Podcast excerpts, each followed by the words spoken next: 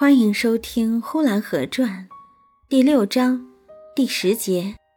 脚步。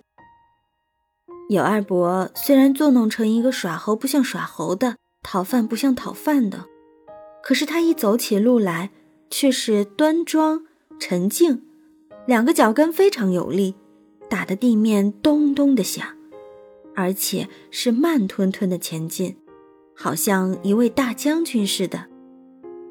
有二伯一进了祖父的屋子，那摆在琴桌上的那口黑色的座钟，钟里边的钟摆就常常咯楞楞、咯楞楞的响了一阵，就停下来了。